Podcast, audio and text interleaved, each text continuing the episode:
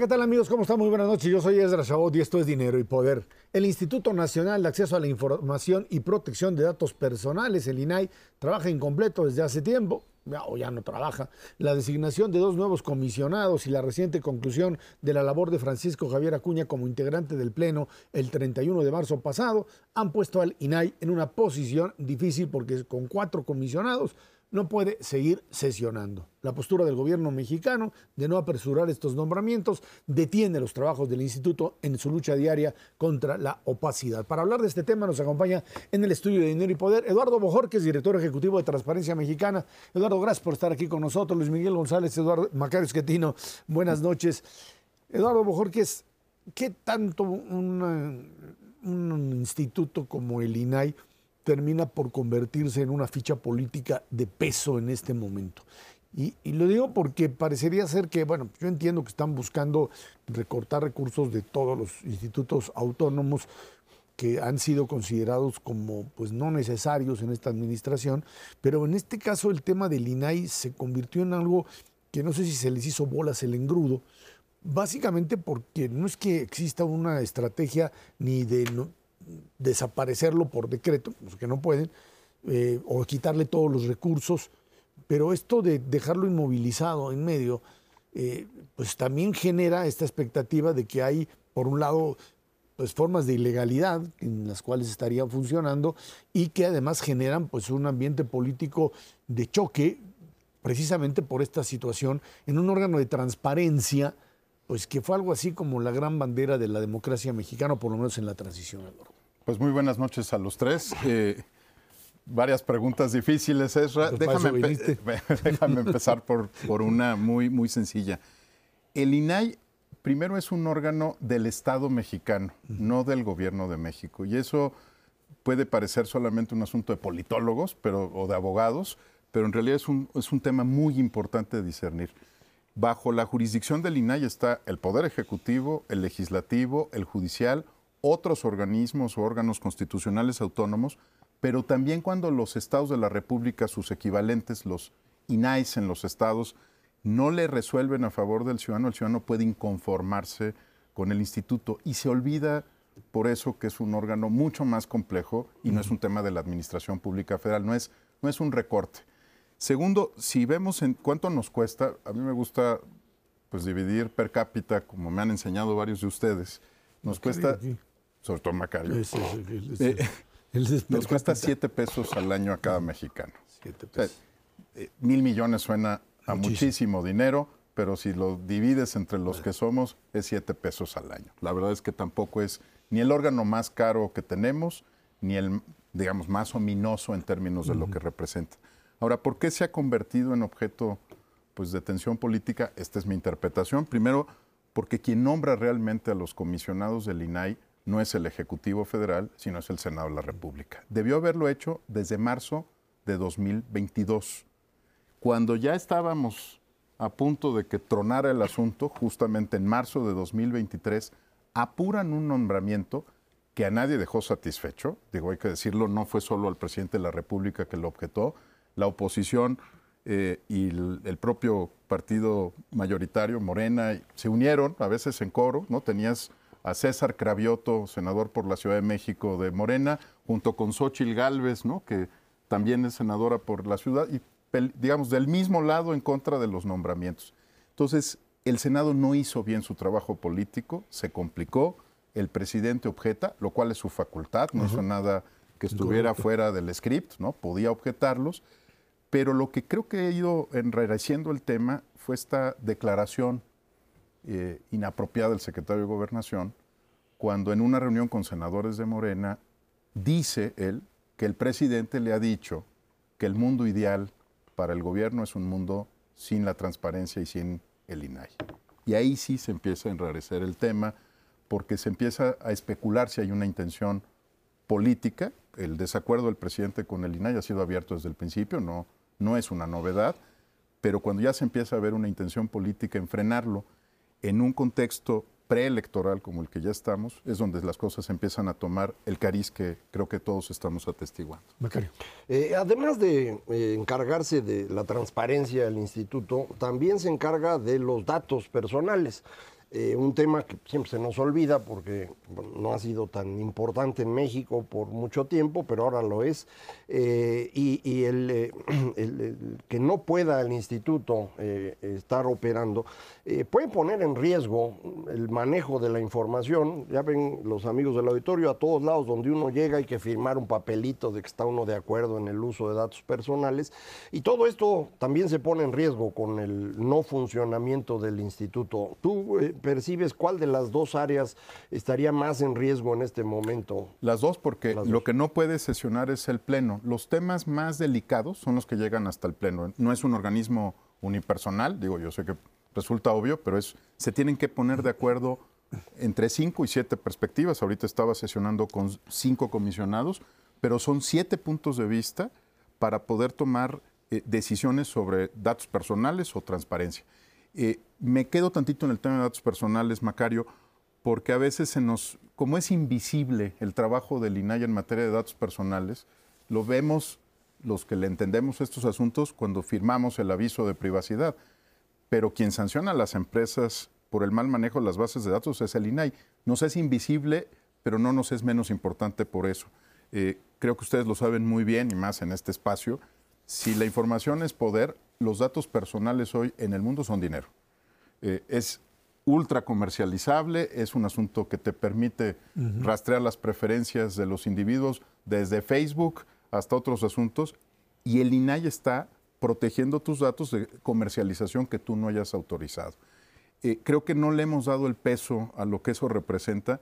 Las leyes de privacidad son muy recientes en el mundo y nos parece, claro, más importante la transparencia porque te lleva a las primeras planas y te lleva a conocer Segalmex o Debrecht y otros escándalos. Pero yo diría que ahí hay otro tema que es igualmente importante. Y uno, las solicitudes de información que tampoco vemos, que tienen que ver, por ejemplo, con lo que la gente le pregunta a Lynch. El gran volumen de solicitudes de información no es de periodistas de investigación haciendo trabajo extraordinario para revelar una trama secreta. Son personas que le piden al IMSS sus cotizaciones de cuántas semanas llevan, son personas que están buscando su propio expediente médico para podérselo llevar a otro. O sea, soluciona problemas burocráticos, básicamente. Y problemas prácticos personales, de tu vida, Burocráticos desde el gobierno, prácticos para la gente. Exacto. Y eso no lo vemos, ¿no? Ese es el grueso de los millones de solicitudes que se hacen todos los días, que, que nos no llegan a las primeras planas, pues lo que nos importa a nosotros en lo personal jamás llega a las primeras planas, pero eso es la vida cotidiana de las mexicanas y los mexicanos. Eduardo, eh, la, atención en el INAI no va sola. Tenemos junto, por ejemplo, esta iniciativa para convertir a la Secretaría de Función Pública en una supersecretaría a cargo de todas las compras. Y si uno sigue el hilo de las discusiones en el Sistema Nacional Anticorrupción, también se trataría de darle más peso a la Secretaría de la Función Pública en este órgano colegiado. En la práctica, cómo ver estos equilibrios sutiles, pero al final se trata de compras, se trata de rendir cuentas y se trata de administrar también el papel de los ciudadanos organizados para esta exigencia de cuentas a los gobiernos. Dices bien tú, es el gobierno federal, pero son los gobiernos estatales, son los organismos descentralizados del gobierno. Digamos, realmente es algo en lo que apenas estamos aprendiendo y literalmente se nos, nos quitan el pizarrón. Estamos tan mal acostumbrados a la centralización del poder en el presidente de la República que los últimos 20 años que tratamos de repartir un poquito entre poderes y repartir a los eh, gobiernos estatales, eh, no siempre con éxito, también nos aparecieron los Duartes y los, todos los demás, pero en ese esfuerzo de repartir el poder en el país y que hubiera distintos grupos que lo pudieran ejercer con sus controles democráticos correspondientes. Y contrapesos. Y contrapesos a nivel estatal, que no ha sido una tarea sencilla. Los congresos locales tampoco son la mar ¿no? de, la, de la independencia o los poderes judiciales, hay de, de naturaleza muy desigual, pero digamos que la tendencia que empujaba la sociedad mexicana era a repartir el poder, que no se concentrara en pocas manos, y lo que estamos viendo es un esfuerzo por llevar todo otra vez a lo federal. Yo, yo sé, no, no, lo digo, Luis Miguel, porque conozco tu origen tapatío, pero, pero quiero decírtelo muy en serio, es, no es sano ¿no? que se concentre todo en el centro y en la federación. No es una buena idea, sobre todo porque mientras más concentrado está el poder, más difícil es diseñar los controles democráticos para una sola figura, porque le, tienen pavor, ¿no? Déjame ponerlo en términos del INAI y ahorita voy al tema del Sistema Nacional Anticorrupción. El INAI es un ecualizador de poder entre el ciudadano y el Estado. Tú imagínate a una persona mexicana preguntándole al secretario de la Defensa Nacional en una conferencia de prensa, un mexicano que logra entrar a la conferencia de prensa y le dice, señor secretario, quiero que me diga cómo se está gastando el dinero en el tren Maya. ¿Tú te imaginas el terror que te puede dar como ciudadano pararte frente al secretario, al general secretario, hacerle esa pregunta y las represalias que te imaginas que vas a tener? O estos, estos mecanismos nivelaban el poder o tratan de nivelar el poder del ciudadano respecto a la autoridad y decir, bueno, no te preocupes, tú le puedes preguntar al secretario de la defensa el INAI te va a respaldar. Pero vas a tener el mismo resultado, no te va a contestar nada. Pero por lo menos va a dejar constancia de que, era inexistente el documento y entonces ya puedes seguir otra ruta. ¿Qué hacía la Secretaría Ejecutiva del Sistema Nacional Anticorrupción hasta el día de hoy? Esperemos que lo siga haciendo.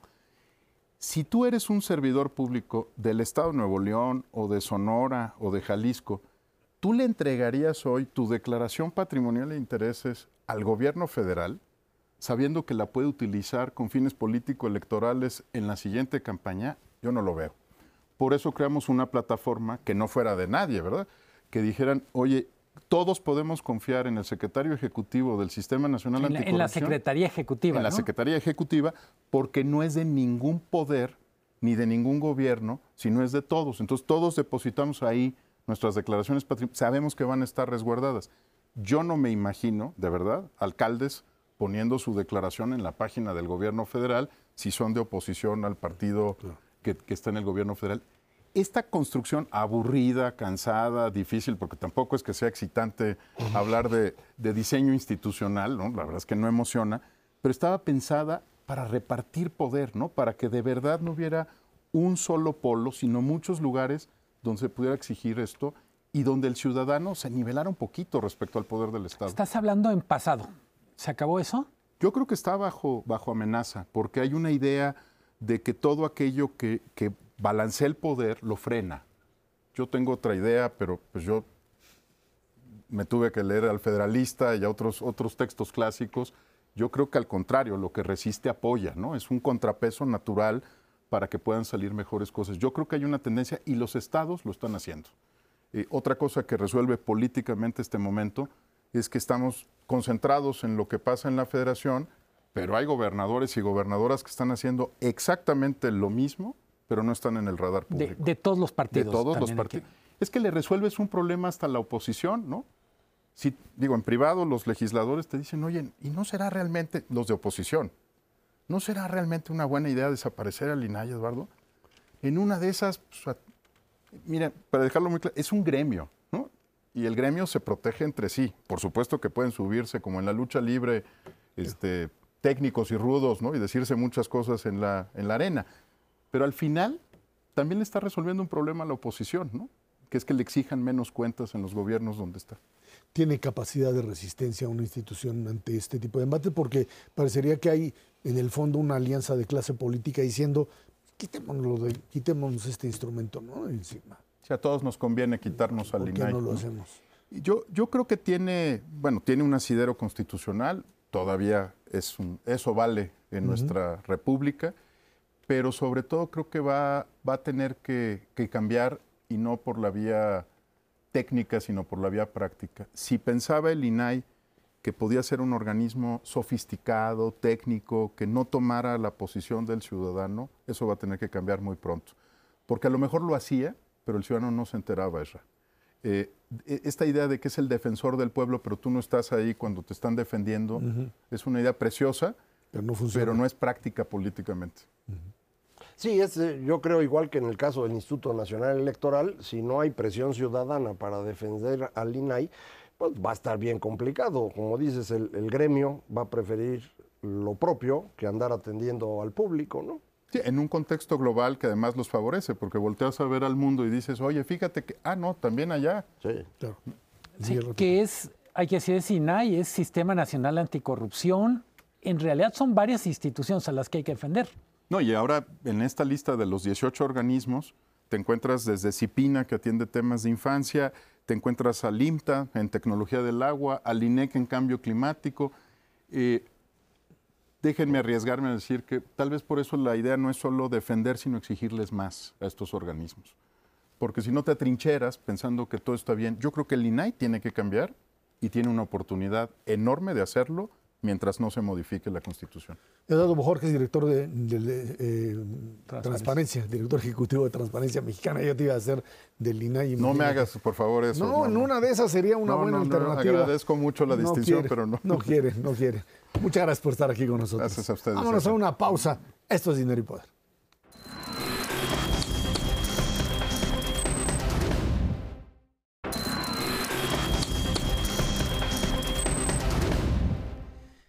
La inflación en el país continúa desacelerándose. En la primera quincena de abril se ubica en 6.24% a tasa anual, su menor nivel desde octubre 2021. En comparación con la segunda quincena de marzo, la disminución fue de 0.16%. Con ese dato ya son seis quincenas consecutivas de desaceleración de la inflación.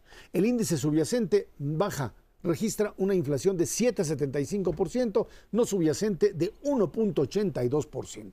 Por otro lado, el IGAE, el Índice Global de Actividad Económica, registra en febrero una variación mensual del 0.2% y anual de 3.9%. Por actividad económica, las primarias, agricultura sube 4.2%, industria secundaria 0.7% y bueno, pues ahí están las primarias 0.1%, más bien las terciarias, lo que sería pues servicios 0.1%. Esos son los datos más o menos generales de lo que tenemos eh, ubicado.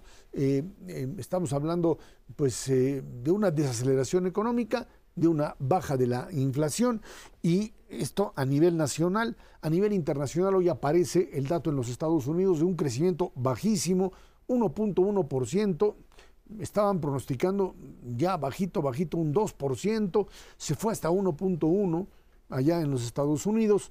Hay, a pesar de esto, un aumento del consumo, sigue creciendo en Estados Unidos el consumo. Eh, de hecho, hoy las bolsas lo, lo- lo festejan, siguen hablando de, pues sí, la posibilidad real de una recesión para este año, pero por lo pronto los datos del día de hoy hablan de eso. Un crédito alto que hace que lo que es inversión en maquinaria y equipo, inversión fija bruta, pues se baje, pero el consumo sigue siendo, Luis Miguel, el motor de la economía norteamericana. El tema de manufacturas se viene para abajo y nos pega fuerte. Son, son muchos temas, pero caben en dos palabras. Se está desacelerando la economía y la inflación está entrando en una zona más, yo diría, más manejable. El gran problema con la inflación sigue siendo la brecha entre la subyacente y la el índice general. Eh, ¿Por qué la subyacente, vamos a decir, por qué, por qué tener el mal gusto de hablar de la subyacente cuando todo parece que es buena noticia? Porque en buena medida la subyacente es un indicador más confiable.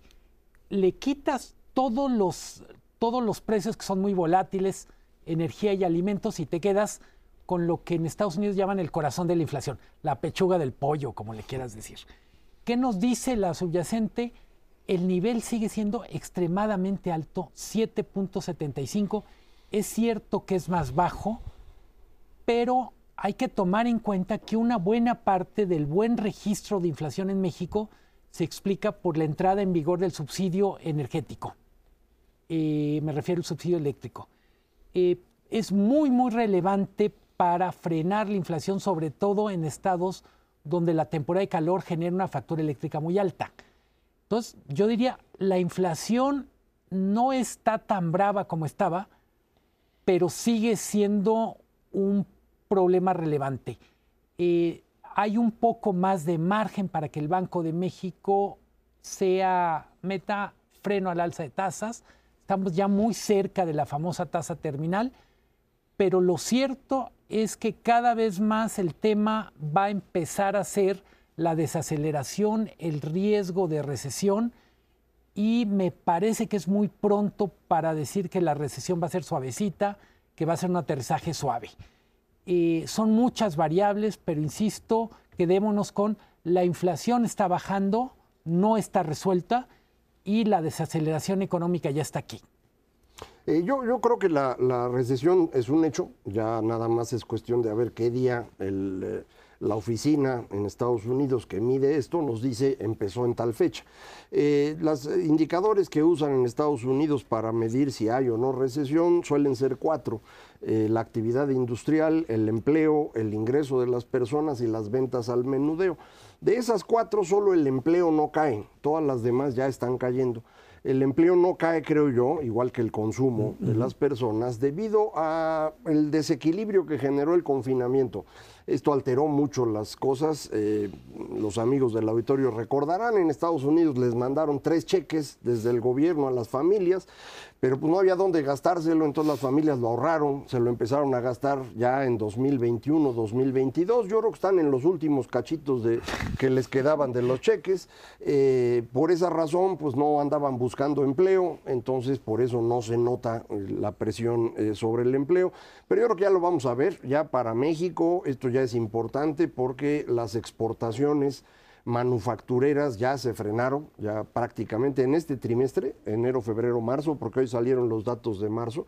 En este trimestre el crecimiento de la exportación de manufactura está en el orden de 1%. Eh, normalmente andaba en 15% de crecimiento, anda en 1, entonces ya prácticamente se acabó. Eh, y esto lo que significa pues es menos actividad económica en México. Eh, y uno dice, entonces, pues ¿de dónde salió el crecimiento que, acabas de comentar ahorita de febrero? Pues sale de unos números raros que, tiene INEGI. En minería, por ejemplo, eh, tenemos un crecimiento durante febrero que responde a lo que se llama servicios especializados de minería, que en realidad son contratos de Pemex. Entonces, todo el crecimiento de la industria en el mes de febrero fueron contratos de Pemex, que no sabemos si se van a llevar a cabo o no, pero están anotados. Eh, ya los servicios ya empezaron a frenarse, en particular los asociados a exportaciones, que son comercio al mayoreo y transporte. Eh, hubo también menos crecimiento en turismo, eh, entonces, la combinación de eso pues indica que ya la actividad económica se está, se está frenando. Y yo sí creo que en la segunda mitad del año vamos a ver números rojos en México en algunos meses.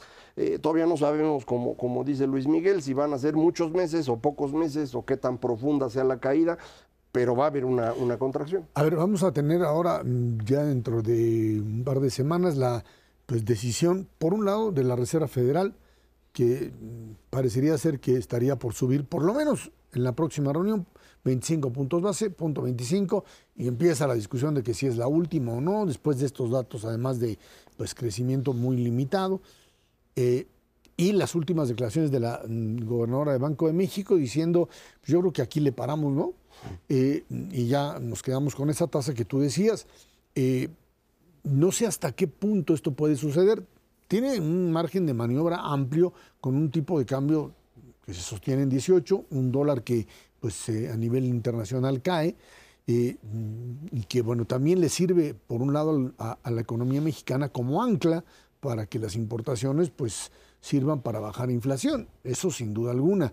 El problema aquí es si te alcanza o te, te, da margen para, eh, por un lado, aceptar que la Reserva Federal Norteamericana te suba un cuarto de punto y aquí quedarte como estás y eso eh, mantener, con eso mantener, por un lado, la caída en la inflación y por otro lado, por supuesto, que el crecimiento económico tan débil que se, se tiene, por lo menos no se vea dañado por una mayor alza en las tasas de interés.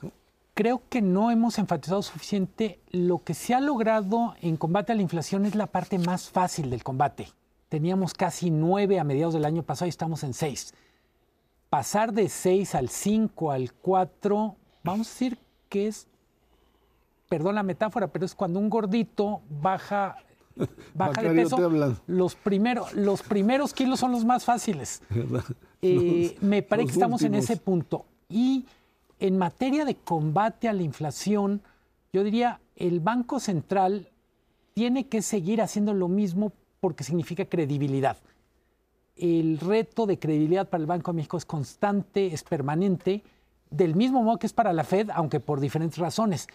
Me parece que un factor, o hay dos factores que van a presionar o van a hacer complicado el combate a la inflación en México en lo que sigue. Uno es el gasto público, que ya entró en, en modo preelectoral. Y el segundo factor son los salarios. Eh, no podemos discutir si el enfoque con los salarios tiene que ser ético, monetario, económico, pero el hecho crudo es que durante mucho tiempo no se reflejó los aumentos de salarios en más inflación y ya llegó el momento en que sí se empiezan a notar. Y del gasto público creo que vamos a tener que empezar a hablar no no puedes presionar tanto la política monetaria como para hacer como si no existiera este gasto público claro tan fuerte. Y sumamente deficitario. Eh, es probable que ya efectivamente el Banco de México no le suba ahora, aunque la Fed sí puede, ocurrir, porque los amigos del auditorio recordarán la penúltima decisión, eh, la reserva subió un cuarto y nosotros subimos medio punto, entonces ya traemos nuestros 25 puntitos ahí de, ventaja, los podríamos recuperar ahorita. Eh, para regresar el spread, como dicen los sabios, o sea, la diferencia entre la tasa de México y la de Estados Unidos, regresarlo a seis puntos.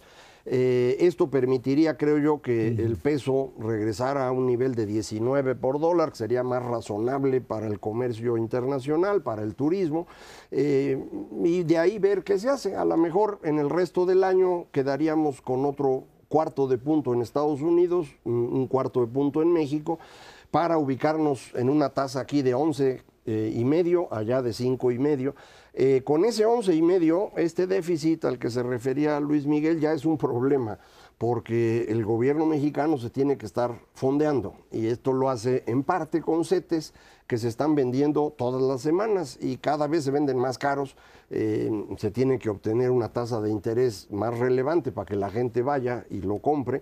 Eh, y esto le está generando un costo financiero ya importante al, gobierno mexicano, va a incrementar la presión deficitaria y, yo pues estoy preocupado porque el 24, como es año electoral, no le van a querer bajar el gasto y la verdad es que ya no tienen margen. Entonces, saber en qué acabamos. Van a andar comiéndose todavía más fideicomisos y buscándole por donde sea para intentar salvar. Pero ni que fueran conejos, los fideicomisos no se reproducen, son los que hay. A ver de dónde los encuentran.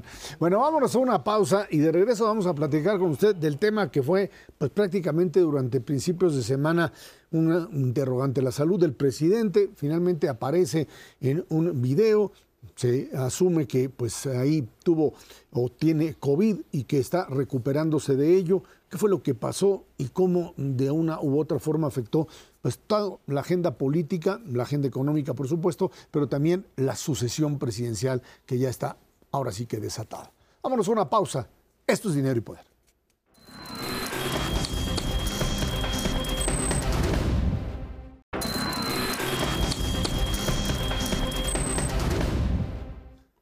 El domingo el presidente de México, Andrés Manuel López Obrador, anunció en su cuenta de Twitter que por tercera ocasión se había contagiado de COVID. Sin embargo, se manejó que tuvo un desvanecimiento a causa de un preinfarto, es lo que habían pues em, soltado ahí como información no confirmada. La falta finalmente de lo que sería pues este tipo, digamos, de información precisa, un informe médico oficial, creó pues empezó a generar un número de especulaciones importantes durante los primeros días de la semana. El día de ayer el presidente de la República termina por romper con esta tendencia a través de un video en donde reconoce que pues sí hubo un desvanecimiento, pero claro que solo fue pues COVID y no un problema del corazón. Bueno, a partir de esto, este fenómeno que creo que terminó generando una situación eh, pues que no habíamos tenido hasta este momento. Eh, normalmente cuando el presidente había tenido COVID había salido en forma inmediata a anunciarlo, teníamos la certeza de que se trataba de la enfermedad y que estaba siendo atendido correctamente. Aquí lo que sucedió es que hubo lo que podríamos llamar un vacío de información. Y los vacíos, ahora sí que en términos políticos, se llenan, por un lado, con un montón de especuladores con intereses de orden político por parte de aquellos que quisieran pues, ver desplazada la figura presidencial, más aún en un momento que creo que es importantísimo, como es aquel en donde pues se está decidiendo, por un lado, la propia sucesión presidencial en Morena y, por supuesto, en la oposición. Eh, ¿Hasta dónde este tipo de eh, eh, manejo de la información o de mecanismo a través del cual se estructuró esta, esta estrategia está, fue improvisado o finalmente era parte de un modelo de comunicación que pues trataba de generar algún tipo de reacción, no lo sabemos, pero lo cierto es que pues mm, generó un poco para el propio presidente la idea de que pues eh, a ver cómo reaccionan. Ya sabía cómo lo iban a hacer sus adversarios, pero creo que el interrogante era ¿y qué, cómo van a responder sus propios miembros de partido, sus propios miembros de gabinete, en un momento, y creo que esto es importante hacerlo notar, en donde pues estamos prácticamente a un año de la elección presidencial y en donde se supone la figura del presidente empieza a perder poder y esto es, creo, la prueba máxima de un presidente que al momento en que reaparece, pues vuelve a demostrar que todavía tiene el mando. Y creo que en ese sentido, pues la jugada, no sé si fue armada de esa manera, no sé si fue un elemento espontáneo o un problema simplemente de comunicación, pero el hecho es que ante el vacío generado hubo una recuperación por parte del presidente de lo que sería pues el propio discurso y el manejo, el control de la situación, Luis Miguel. Eh, sí, creo que quedó, quedó claro que no estábamos preparados para una, para una ausencia con esas características. No estaba preparado el gobierno que comunicó mal, me refiero a comunicó mal lo que tenía que ver con el padecimiento del presidente.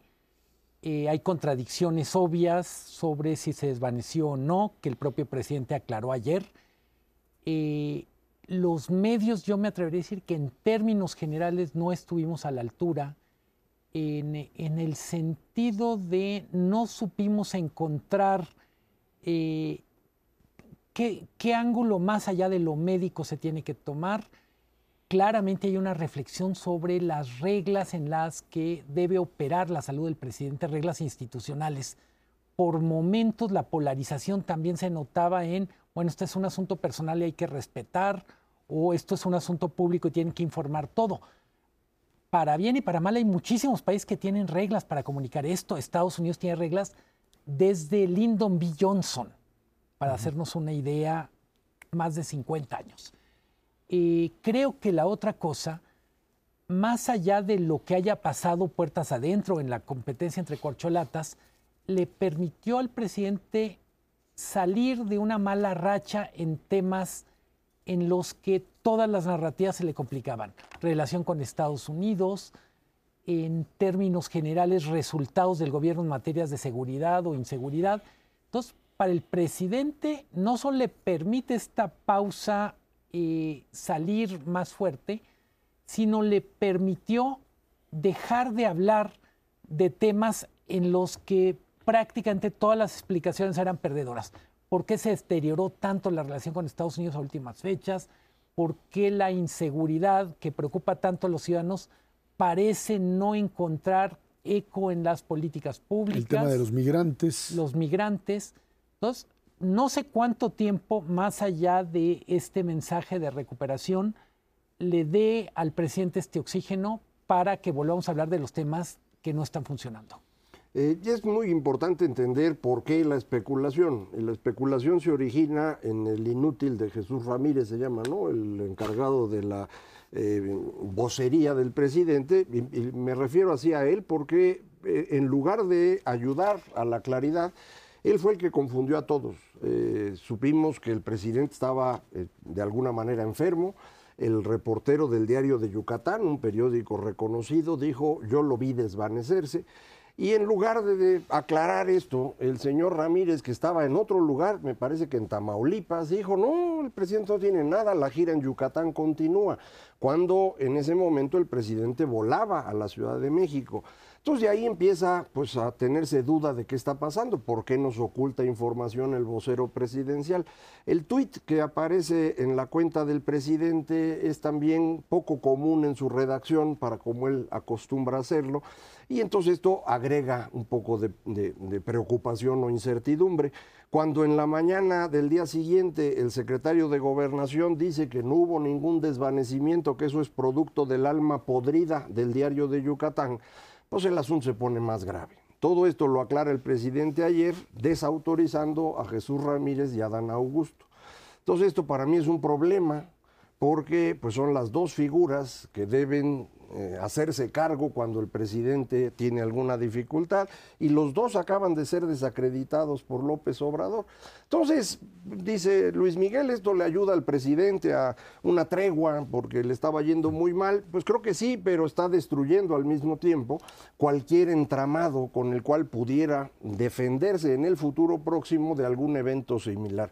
Entonces yo sí creo que, a pesar de que eh, mucha gente dice esto le está ayudando al presidente, creo que una vez más el presidente está destruyendo cosas que le van que va a necesitar en el futuro. Es que Macario, aquí el problema radica en que en la medida en que la comunicación eh, de este gobierno se basa fundamentalmente, si no únicamente, en las mañaneras del presidente, que es eh, la forma de comunicar, en el momento en que estas dejan de aparecer, no hay una referencia, digamos, institucional que pudiese sustituirlas y creo que esto es lo que termina por hacer eh, eh, generar un cortocircuito.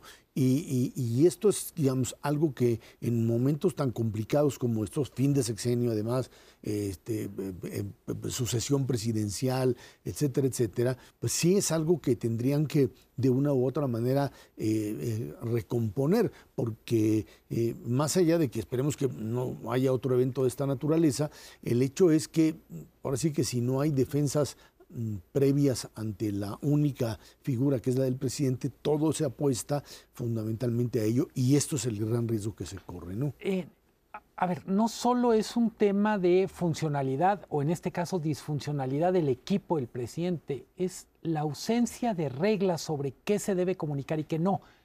Claramente hay que respetar la intimidad, hay que respetar ciertas dimensiones de la vida de cualquier persona pero del otro lado es información de interés público que tiene que ser comunicada en forma y en, fondo y forma.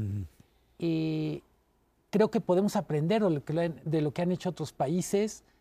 Eh, hay que decirlo, también este tipo de lagunas de información lo hubo cuando operaron a Peña Nieto, según recuerdo, de algo en la tiroides, por ahí del quinto año. Y lo que creo que tenemos que pasar de, algo que está a discreción del equipo del presidente a algo que esté reglamentado, donde hay un equilibrio. Yo insisto, hay que respetar esta dimensión personal, pero hasta cierto punto, porque se trata de una persona que a su vez toma muchísimas decisiones y uno, dos o tres días de ausencia pueden paralizar al gobierno. No sabemos qué tanto se paralizó o qué tanto se desataron las fuerzas corcholatas. Pero en la práctica estamos en una situación peculiar. A ver, yo incluso escribía hoy ahí en El Economista eh, con respecto a las diferencias que se producen en distintos países cuando esto sucede. Regímenes autoritarios, dictatoriales, la, la, salud del mandatario es algo que no se puede conocer y que cuando se conoce es porque ya ha sido sustituido, el bloque lo hace y de la noche a la mañana es, otro. es otro y el otro desapareció. Como en regímenes democráticos de modelos institucionales, como tú dices Luis Miguel, todo está perfectamente delineado. Esto se procesa internamente, eh, cualquier ausencia de un primer ministro, de un primer mandatario, pasa por, un, por una información que tiene que ser finalmente manejada de tal manera que le dé certeza a la gente de dónde está parada y de los mecanismos que hay que manejar. Y creo que en ese sentido, pues eh, lo que habíamos avanzado, si es que habíamos avanzado algo, pues en este momento se corta otra vez porque volvemos a apostar a la discrecionalidad de aquellos que deciden qué hay que informar y qué no hay que informar en función de un interés político, que es muy legítimo, sin duda alguna, pero que te vuelve otra vez a meter en este cauce en donde lo importante es la voluntad política personal, la apreciación política del, gobernante en turno y no un modelo institucional que obligue al mandatario a decir, bueno, si me pasa esto, esto es lo que se tiene que informar, o esto es lo que se tiene que manejar, o esto es lo que se... Y creo que en ese sentido valdría la pena apostar más por modelos mucho más eh, claros, que además le den una mayor estabilidad, cuando pues sí, era obvio que el presidente tenía que salir ya a las 72 horas, porque si no, esto iba a ir generando todavía un mayor conflicto político y desatar fuerzas que nadie hubiese pues, eh, querido que estuviesen ahí jugando a la política de forma pues verdaderamente irresponsable. Bueno, vámonos a una pausa y de regreso platicamos con usted. Los diputados, parece que les acabó el tiempo y todas las reformas que pudieron hacer, pues ahí las lanzaron el día de ayer. Esto es Dinero y Poder.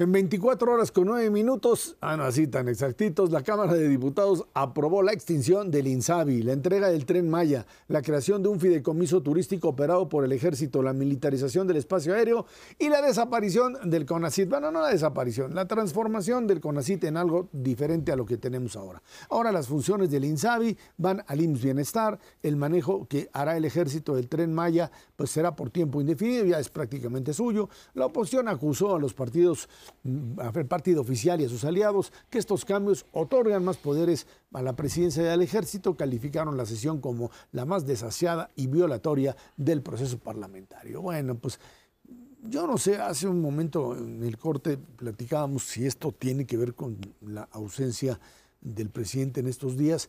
Yo no sé si tiene que ver con ello, pero lo que sí queda claro es que eh, había una agenda que había que procesarla que esto fue manejado no por la vía parlamentaria normal, sino por dictámenes que se saltaron a las comisiones y que en un fast track dijeron, bueno, pues aquí está y hay que deshacer al INSABI y pasarlo pues al, eh, al, Instituto Mexicano del Seguro Social en su parte que corresponde específicamente a lo que se conoce como IMSS Bienestar, eh, sin entender bien a bien cuáles serían las reglas de este traspaso, pero van para allá.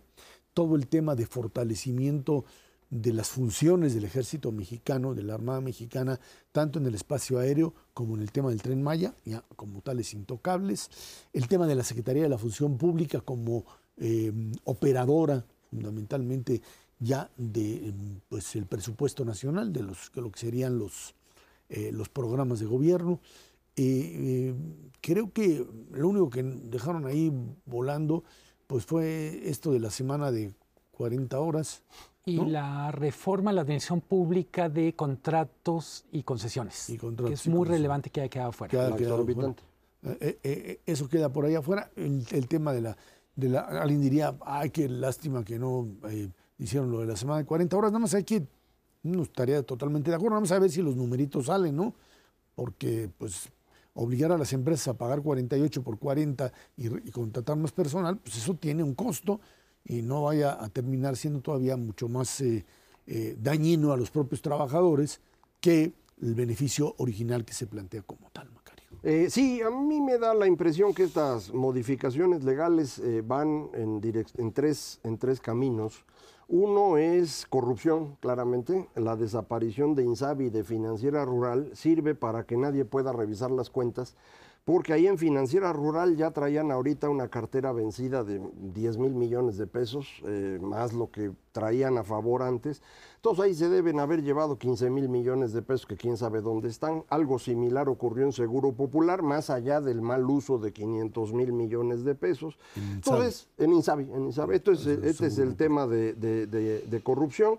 Del otro lado es darle más poder al ejército, les pasa el tren Maya, un fideicomiso para los recursos turísticos se vayan para allá. Eh, y finalmente está el tema de CONACIT, en donde lo que se hace es cambiarlo para desaparecer cualquier intervención de investigadores y científicos y pues convertirlo ya en un arma ideológica. Entonces creo que son las tres eh, avenidas y estas tres avenidas pues son claramente el camino cubano de la destrucción nacional. es corrupción, militares y, e ideología. Eh, creo que eso es lo que están tratando de hacer. creo que no van a tener éxito porque falta el Senado todavía y después falta la Suprema Corte de Justicia, que afortunadamente ha servido de muro para ciertas cosas.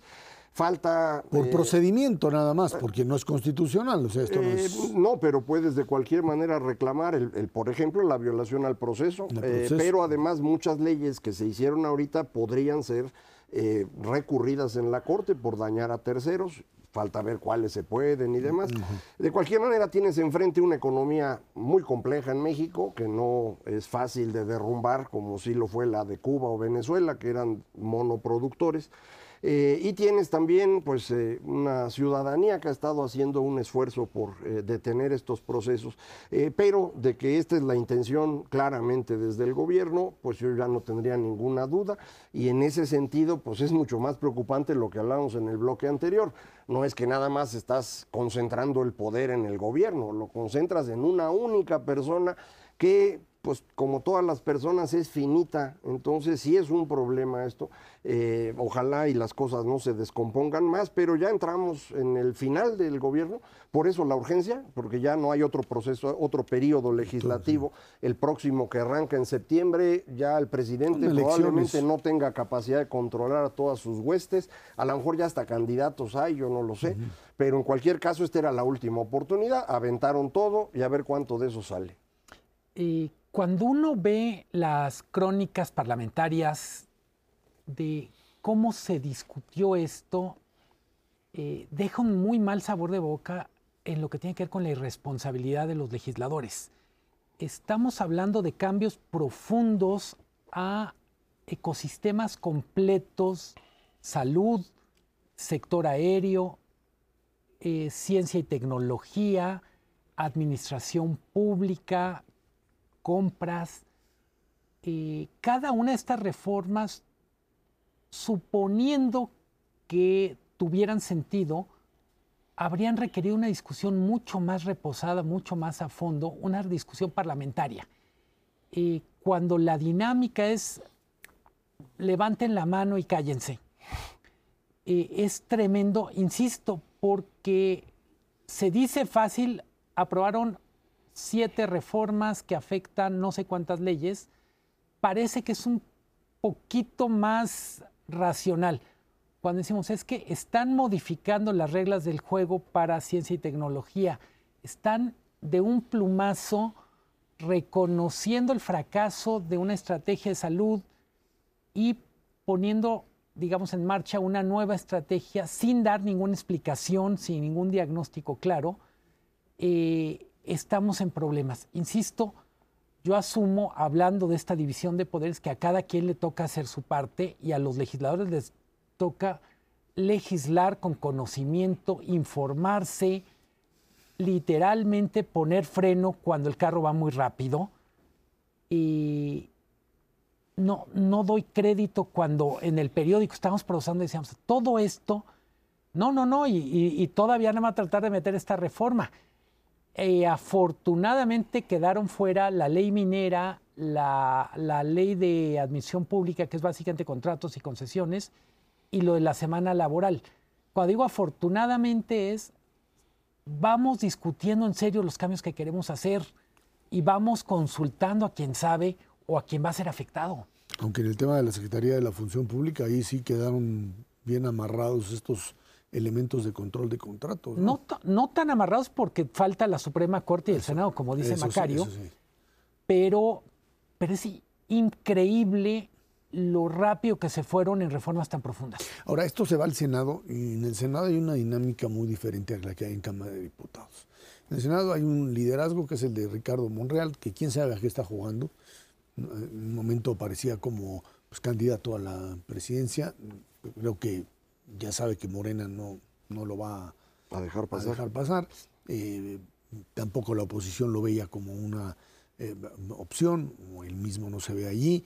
No sé si está apostando por la Ciudad de México o algo, no lo sé, pero pues es alguien que hasta ahora parece que pues no está dispuesto, digamos, a inmolarse y decir pues que pase todo y yo nada más la hago de oficialía de partes. No sé qué va a pasar en el Senado. Además, tendría que ser en fast track de aquí al de hoy, mañana y el, el sábado. Y hasta ahí, ¿no? De Y, manera pues, muy breve, le tengo más confianza a la Suprema Corte. Y me preocupa Pues sí. muchísimo los plantones que son prácticamente barricadas en contra de la ministra. Piña. Presidenta. Eh, Así es.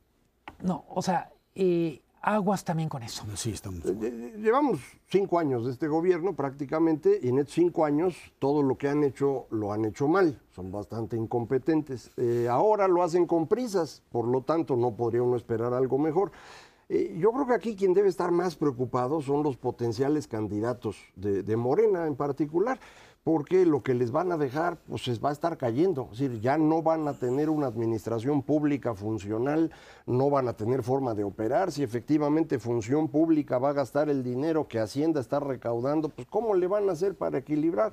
Entonces, eh, yo sí creo que esto ya es eh, un, un problema serio, incluso para ellos mismos, pues a ver si de aquí al domingo se nos serenan y se logra parar en el Senado algo de esto. Yo me imagino que tiene que ver con eso y con ya una lógica clara que es una lógica electoral.